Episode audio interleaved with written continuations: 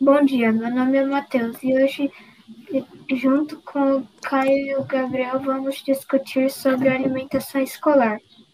Então, vamos começar. Gostaríamos de apresentar o nosso contexto, com algumas informações e números. Antes do nosso bate-papo, o responsável pela alimentação escolar é o PNAE, Programa Nacional de Alimentação Escolar, com o objetivo de atender às necessidades nutricionais dos alunos. Durante sua permanência na escola, ajudando na aprendizagem e o rendimento escolar. O PNAE tem caráter suplementar, que coloca o dever ao Estado, ou seja, as três esferas governamentais, União, Estado e município. Com a educação é, é concretizada através da garantia dos atendimentos nas escolas, distribuição de materiais escolares, transporte, alimentação e assistência à saúde, defendendo os direitos de cada cidadão conforme o Poder Judiciário. O total investido em 2018 foi de 118 milhões 562 mil 825 reais e 54 centavos.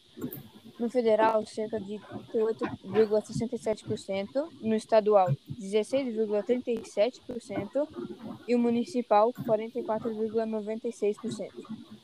É, o repasse é feito diretamente aos estados e municípios com base no censo escolar.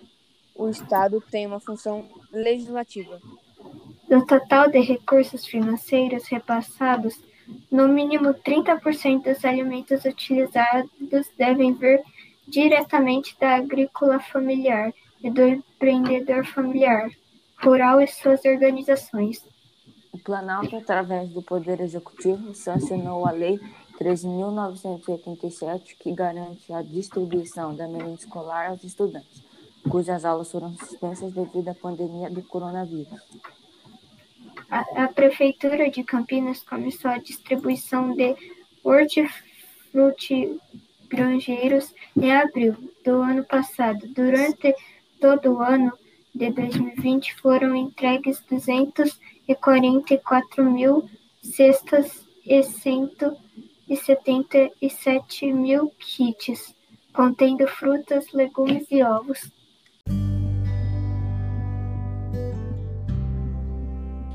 Na minha opinião, a alimentação servida pelas escolas estaduais durante a pandemia está longe de se tornar ideal.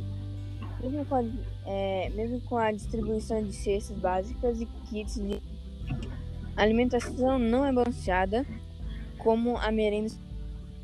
Faltam, faltam proteínas de origem animal e sucos de frutas naturais. Uma forma de resolver isso é através de campanhas realizadas seguindo todos os protocolos de segurança, tornando-se possível o retorno das aulas presenciais, mesmo que em forma de rodízio, para as crianças terem pelo menos uma refeição ao dia com alimentos nutricionais adequados e continuar distribuindo as cestas básicas de hortifrutis granjeiros para as famílias acolhidas pelas escolas. Então, esse foi o nosso podcast. Espero que você tenha gostado. Tchau!